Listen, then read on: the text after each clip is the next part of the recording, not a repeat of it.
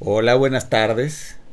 Hace mucho no los vemos, llevamos este mucho mucho rato este ausentes, pero estoy aquí eh, con Humberto eh, platicando de, asuntos varios otra vez y este y creo que vamos a, platicarles un poco la, última experiencia bancaria que tuvimos. Entonces eh, arrancamos el, la operación de Pineal Asesores y tuvimos que ir a abrir cuentas bancarias. Eh, no, no, igual y saben o no, pero pues Humberto y yo venimos del, sector bancario, tuvimos ahí mucho tiempo y este y pensamos que abrir una cuenta de banco para una entidad nueva pues iba a ser algo relativamente fácil, rápido y este y, no iba a ser tema. Pues para nuestra sorpresa no fue así. Entonces este eh, pensamos que nos iban a, atender muy bien y, muy rápido. Y pues estuvimos sin cuenta bancaria, que habrá sido más de un mes y feria, ¿no? Sí, ¿qué tal? ¿Cómo están? Eh, Perdón. Aquí estamos, aquí estamos de regreso. Eh, sí, estuvimos sin cuenta varios meses, justo haciendo el, la búsqueda de cuál debería ser el banco con el que podríamos abrir nuestra cuenta de una forma más sencilla. Así eh, es. A sabiendas de que, pues bueno, nos conocen, ¿no? Ya teníamos muchos años trabajando ahí, etcétera pero... que iba a ser fácil, ¿no? sí, ¿dónde es fácil abrir una cuenta bancaria? Porque aparte la, la, lógica es, oye, pues solo necesitas una cuenta de cheques, no necesitas nada, nada muy complicado, no estás yendo a pedir crédito, este, simplemente quiero una chequera para poder recibir pagos y hacer pagos.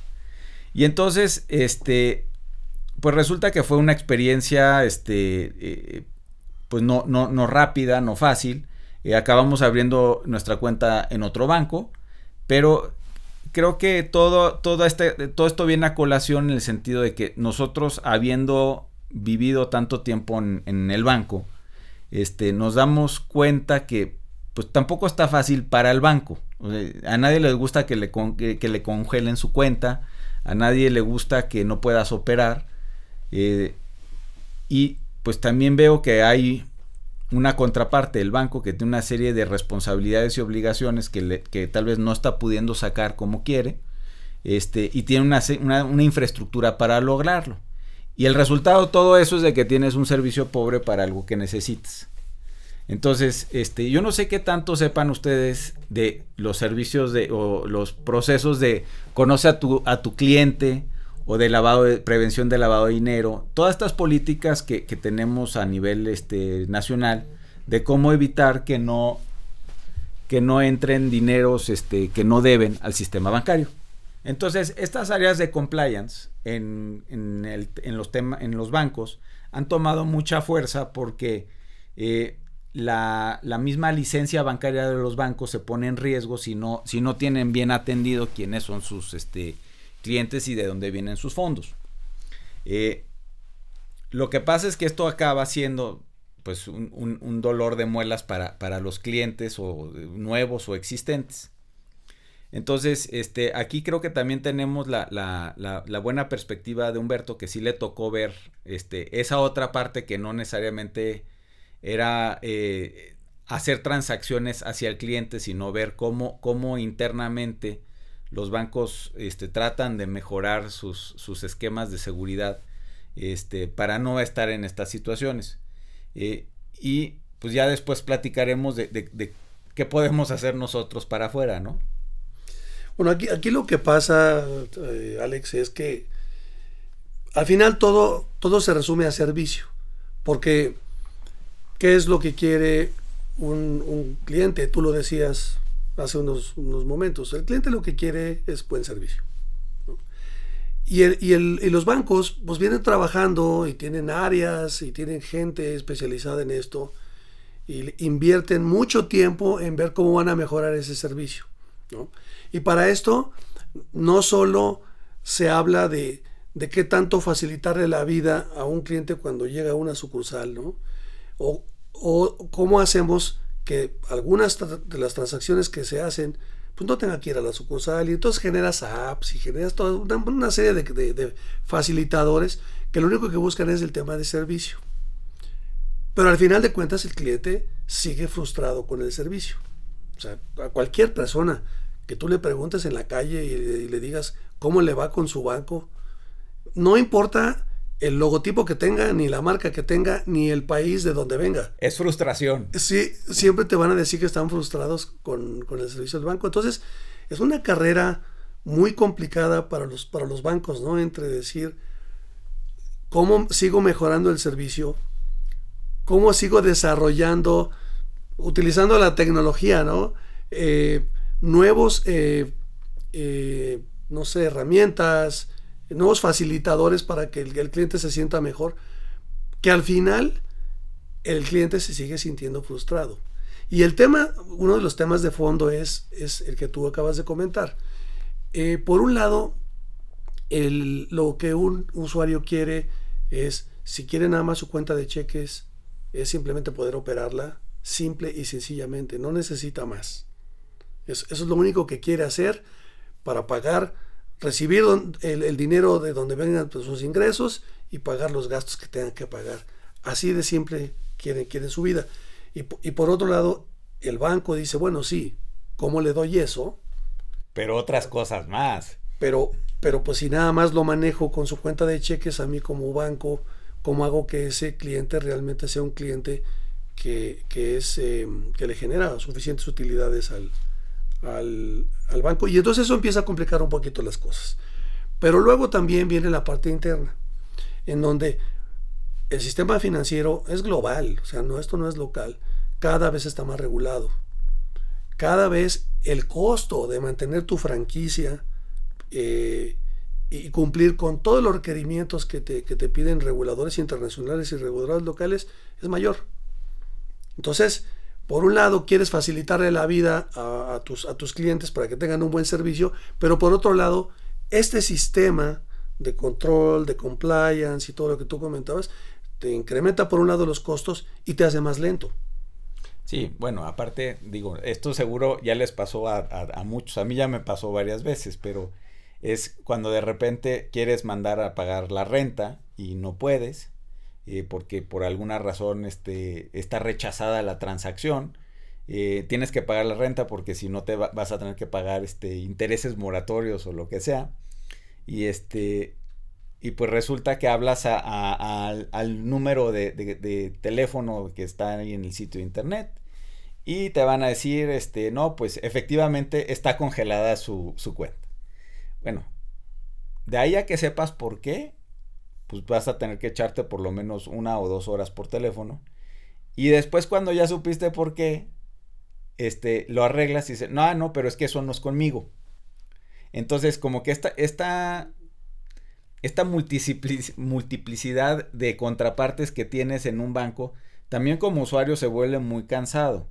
Entonces, este, regresamos creo que a lo que tú dices de servicio, de, oye, yo lo único que quiero es pagar mi, pagar mi renta.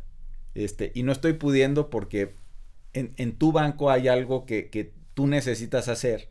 Y yo, yo como persona razonable te diría, o, si lo entiendo, me hubieras avisado antes y hubiera tomado medidas adecuadas. Pero, ¿cómo lo resuelvo? ¿Tú crees que hoy existe algo en el panorama de cómo lo resuelvo? O, o, simplemente estructuralmente tienes que dejar áreas separadas para que no se contagien y no, y no ponga al banco en riesgo de que le pongan penalizaciones, multas, este... Bueno, es que lo que termina pasando en la estructura de un banco es que precisamente eh, en lugar de tener en un área de negocio un equipo de control, uno de compliance, este, todos estos equipos que te ayudan a administrar eh, el, vamos a llamar, el negocio o los, y los productos que están dentro del negocio, eso es totalmente contrasentido de lo que se busca en las regulaciones. Lo que se busca es que tengas una área de negocio que solamente se enfoca a hacer negocio y tienes pues un policía, ¿no? Que es, el, que es como la primera línea, de, la segunda línea de defensa, ¿no? Que le, así se llama. El negocio es la primera línea de defensa.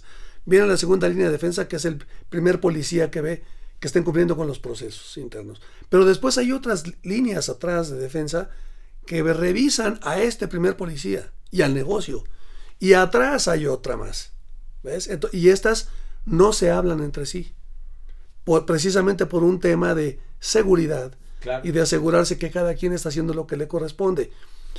Cuando tienes estos grupos que crecen y crecen y crecen dentro de las organizaciones, pues tú como negocio dices, Oye, yo soy un individuo que genera negocio, pero tengo que cargar con el costo de cuatro o de cinco personas que se dedican justo a, todos los tramos de control que no genera negocio.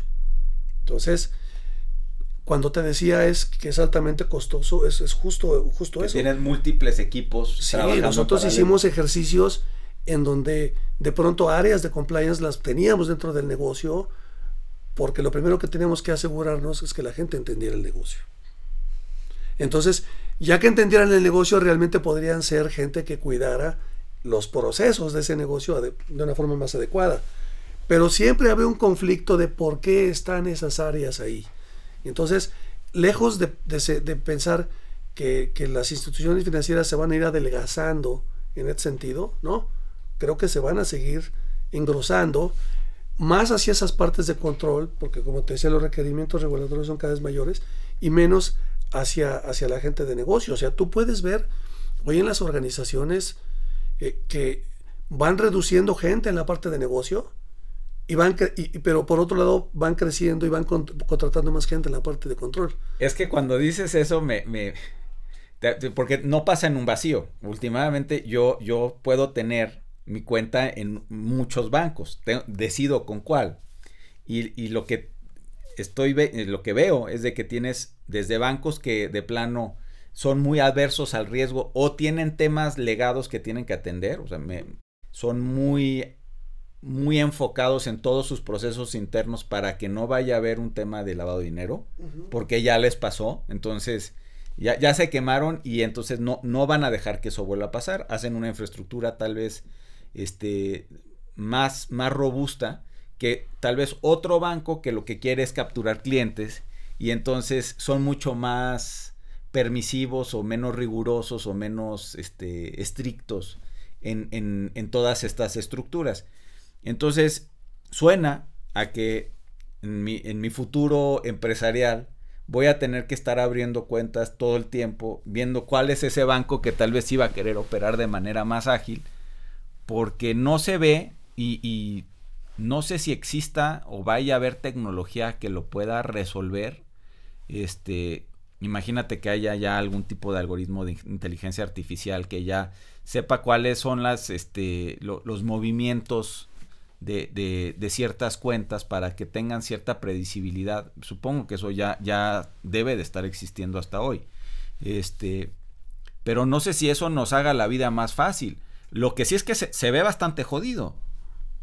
Pero, a ver, yendo justo a lo que comentabas ahorita de tecnología. Tú, tú y yo vivimos la experiencia de la apertura de cuenta y te vas a acordar de algo que nos pasó. Por un lado, hay una carrera de, los bancos en, el, su proceso de digitalización y han invertido muchos millones de dólares desde hace algunos años para ver, bueno, finalmente quién es el banco mejor digitalizado. Hablemos de nada más de nuestro país, ¿eh? está pasando a nivel global. Pero si hablas de nuestro país, de las, de las marcas de bancos que conocemos aquí, todos vienen invirtiendo millones y millones de dólares en eso. Y por un lado dices, ok, ¿cómo me aseguro que a través de algoritmos de inteligencia artificial, este, sé cuál es el comportamiento de mi cliente con toda la, la información que he venido generando por años, que eso me permita aprobar todas sus operaciones de una manera más sencilla. Eso suena bien y en teoría está empezando a pasar. Y todos diríamos que bueno que, está pasando porque eso es en beneficio del servicio. Pero por otro lado, tú y yo vamos a abrir una cuenta, la tienes que ir a abrir a la sucursal. Nos tomamos cuatro horas en esa sucursal, finalmente la abrimos. Pero no sé si tú te acuerdas, vinieron a nuestras oficinas a hacer una visita domiciliaria. Hubo una visita, y fotos y todo. Y tomaron fotos. Bueno, el que vino se tomó hasta una selfie. Para, para, obviamente para demostrar que había venido él personalmente a hacer la visita domiciliaria. Esto no empata. No. No, porque ahorita que lo decías. Por un lado tienes a esto, este individuo que se tuvo que venir en una moto, ¿no? Sí. Que, que a ver que efectivamente tú eras tú, que sí vivías ahí, que ahí estaban las oficinas y, incluso, incluso entran. Sí, o sea, si tú les permites la entrada, se meten a ver dónde están las computadoras y los, y los em, escritorios y todo. Eso no tiene nada que ver con lo que tú me estás diciendo, que efectivamente esta carrera de digitalización. Entonces, de pronto, sin querer concluir, ¿no? Porque pues todavía podemos, hay mucha, mucho material aquí que podemos seguir pensando, es, oye, ¿qué haces? Pues vas a tener que abrir cuentas con varios bancos. Bueno, eso, eso como política nunca es malo, ¿eh? Nunca, nunca puedes tener todos tus huevos en una canasta. Sí. Porque un buen día tú tienes un, proceso, hablando de la información y del uso de tecnología, en donde el banco que tienes de cabecera es un banco que conoce perfectamente tu comportamiento. Mientras tus ingresos y salidas siguen dentro de ese, de ese vamos a llamarle, de ese marco, todo está bien. Si un día haces una transacción más grande y entra dinero por encima de lo que normalmente entra, la cuenta te la pueden bloquear. No, y ahí entra el tema de los algoritmos. Digo, eh, no sé si alguna vez has llamado a Amazon porque algo no llega bien. No puedes hablar a Amazon. O sea, no, no. Tienes que escarbarle y en algún lugar así en, en la última fila de información puedes encontrar tal vez algún teléfono o algún correo para hacer un reclamo. creo que el, el, problema de los algoritmos es si funcionan, súper bien. O sea, qué bien por ti. Pero cuando no funcionan, estás en un problema muy grave, porque ahí sí, ni con quién ni cómo te van a resolver.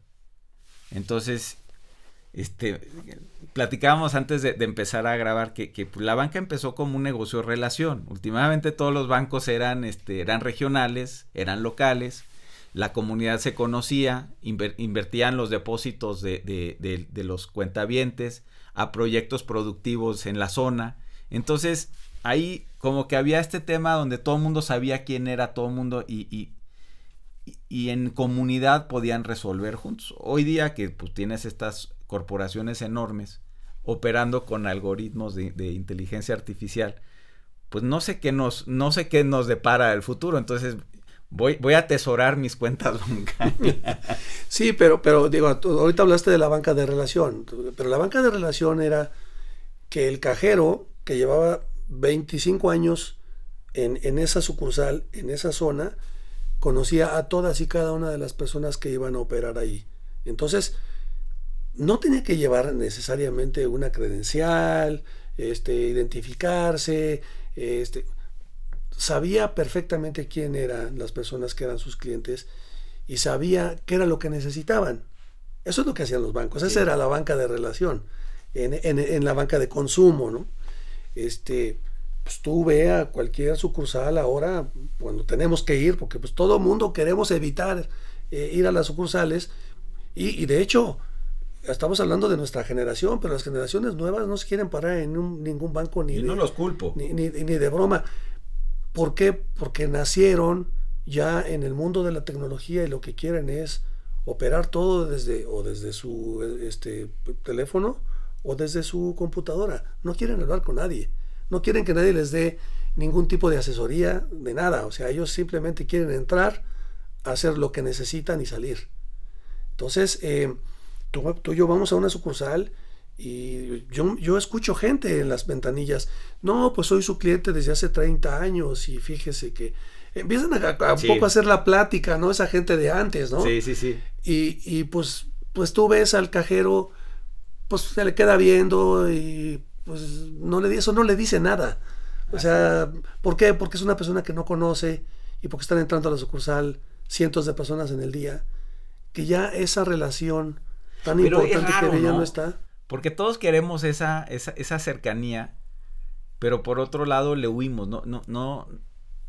O sea, queremos lo que queremos rápido, pero por otro lado, cuando nos reconoce alguien, eh, pon tú que sí, sí, sí tienes un cajero que es de, es de mucho tiempo, y te saluda por tu nombre, sí sientes bonito. Sí, claro. Entonces, es raro que quieras lo otro, lo transaccional rápido, pero quieres, quieres lo, lo, este, lo cercano, este, también. Y, no sé si sean reconciliables, ¿eh? No, eh, digo, habría que ver qué efectos eh, generó toda la pandemia en todos nosotros eh, y, cómo ahora queremos usar los bancos hacia adelante como usuario. El usuario de calle normal, el que está tratando de ir a sacar dinero, ¿no? tú acuérdate cuando salían los cajeros automáticos. O sea, de pronto la gente decía, yo no voy a tocar ese cajero automático y quiero ir a, mi, a la caja. allá hacer mi, mi, movimiento, porque ahí puedo ver todo. Aparte ahí me dan un papel con un sello que dice que sí entró el, que entró el dinero o saqué dinero, etcétera. Fue todo un proceso. Ahora tú ves, mucha gente de pronto en las sucursales no entran al banco. Los bancos, las sucursales, se han invertido muchos millones también de, de pesos y de dólares en, en, muchos de los diferentes bancos, cambiando el formato de las sucursales. Porque la gente, y, y, todo este tema de las, de las cajas que conocíamos antes, donde te atendían, están hasta atrás.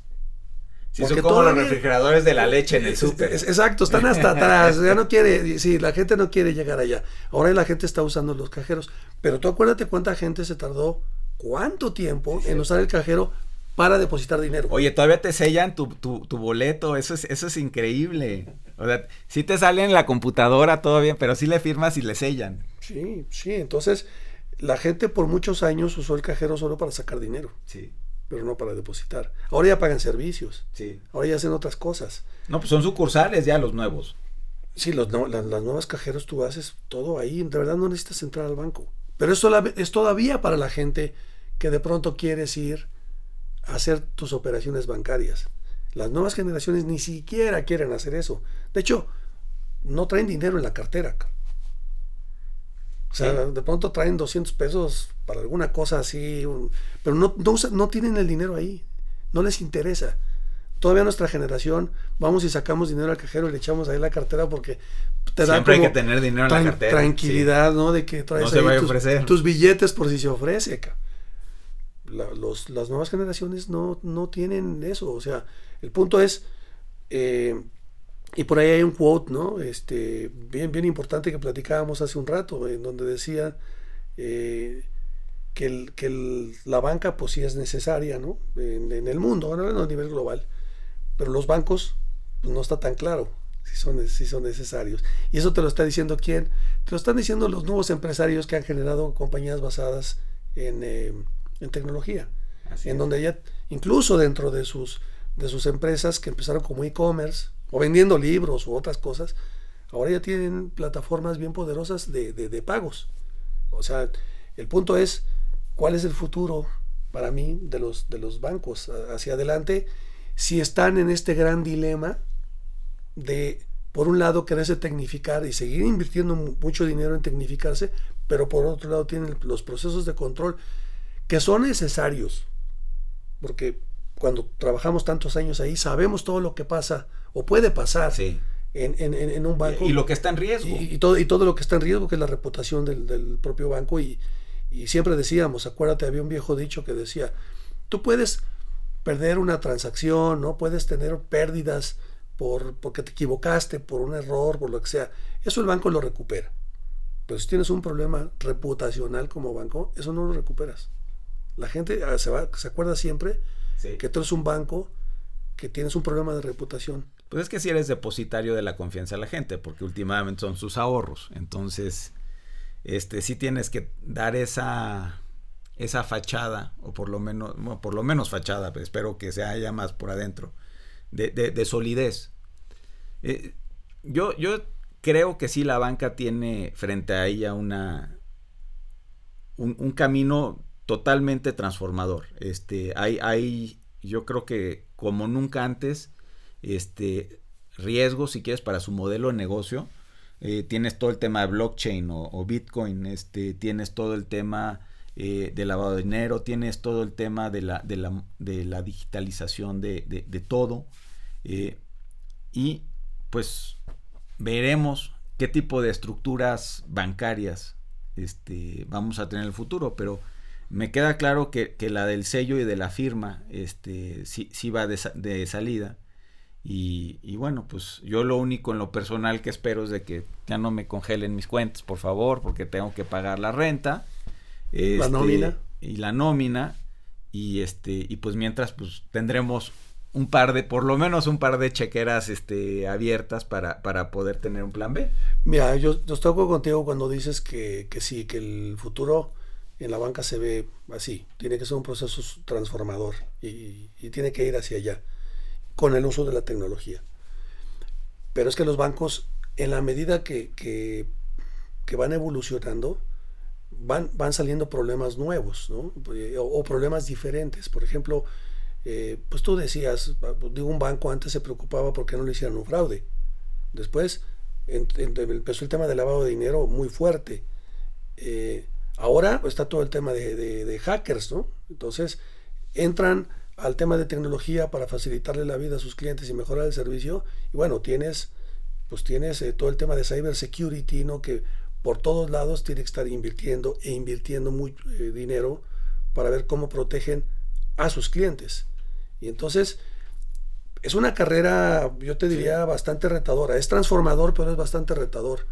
Y a nosotros como usuarios, al final lo que nos toca es, es sí queremos buen servicio, pero también queremos un banco que entiendas que sí, que sí te cuida tu dinero. pero que sí te lo cuide. Que es la parte reputacional que te cuide tu dinero. En esa, en, en, esa combinación de las cosas que quieres como usuario y como cliente está el dilema, que del otro lado el banco tiene que tratar de proteger. Entonces, pensar que los bancos van a ser mucho más ágiles en, en los procesos, por ejemplo, de, de, dar de alta clientes, de crear cuentas, todo esto, a mí me cuesta mucho, mucho trabajo eh, que eso vaya a pasar. Eh, también en la medida de que tú te mantengas dentro de tus patrones de, operación, no vas a tener, no, no deberías tener un tema. En el momento en el que hagas picos, pues en una de esas, como todavía tenemos con quien hablar del otro lado en los bancos, más vale avisar.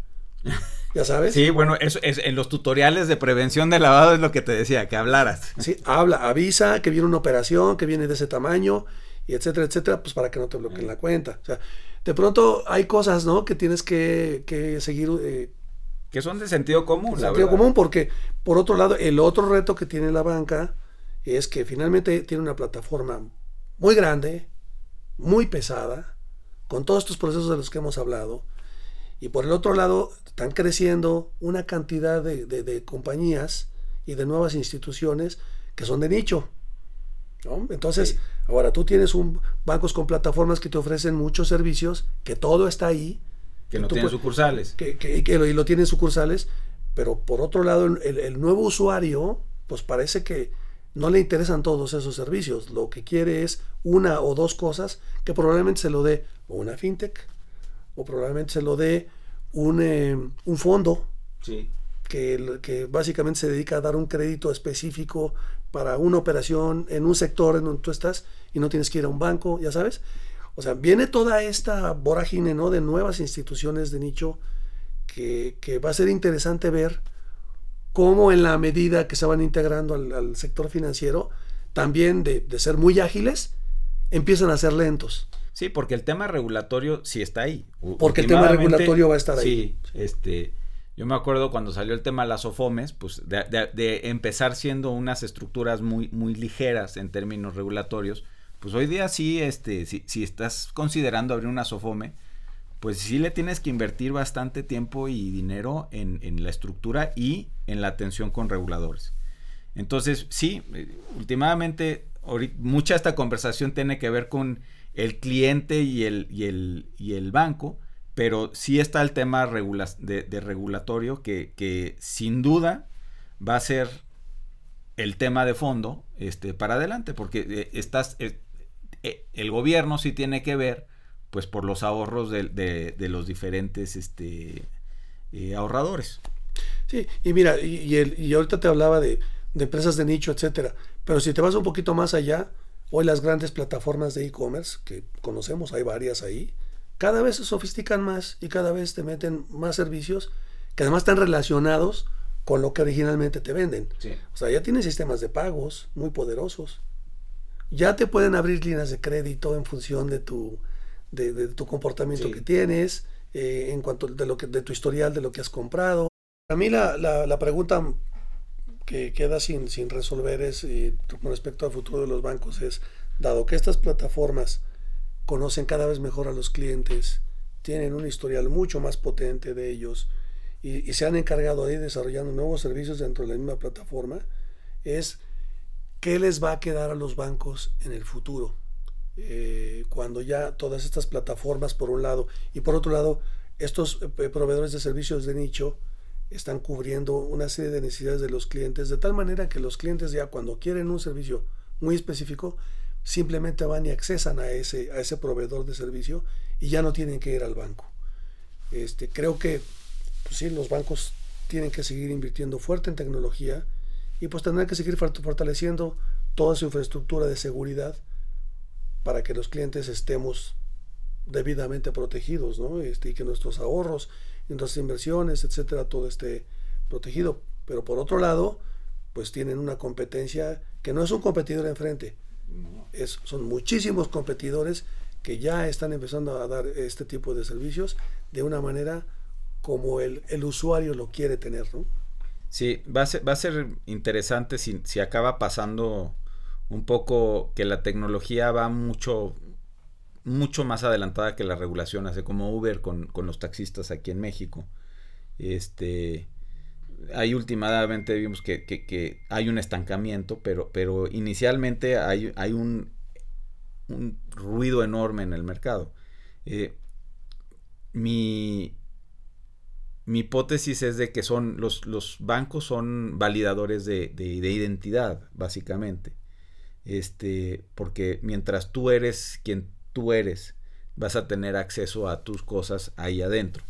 Entonces, este, me parece que, o espero que la tecnología sí nos lleve a ese lugar donde, donde como decíamos, con algoritmos y patrones de, de, de, comportamientos pasados, pues esa validación de la identidad cada, cada vez sea más fácil. Este, y entonces que pues, te bloqueen menos tu, cuenta, o por lo menos haya ya mecanismos para, para decir, oye, pues hay, hay actividad rara y, y hay que hacer algo. Pero bueno, creo que, esto da para, para, mucha, mucha plática y de cómo se va a ver el panorama de, las entidades financieras en el mundo. Pues ya no solo son bancos, ya. Este, de hecho, lo que menos hay ahora son bancos comparados con, con todos los fondos y operadores y, y, sofomes y vete tú a saber. Pero, pero bueno, eh, yo creo que con eso los dejamos, por lo menos por esta sesión. Ahí a ver qué se nos ocurre para la siguiente. Este, creo que les vamos a estar trayendo invitados que algo de conocimiento compartirán con nosotros. Este, y bueno, pues por mientras les damos las gracias por acompañarnos. Hasta luego, muchas gracias.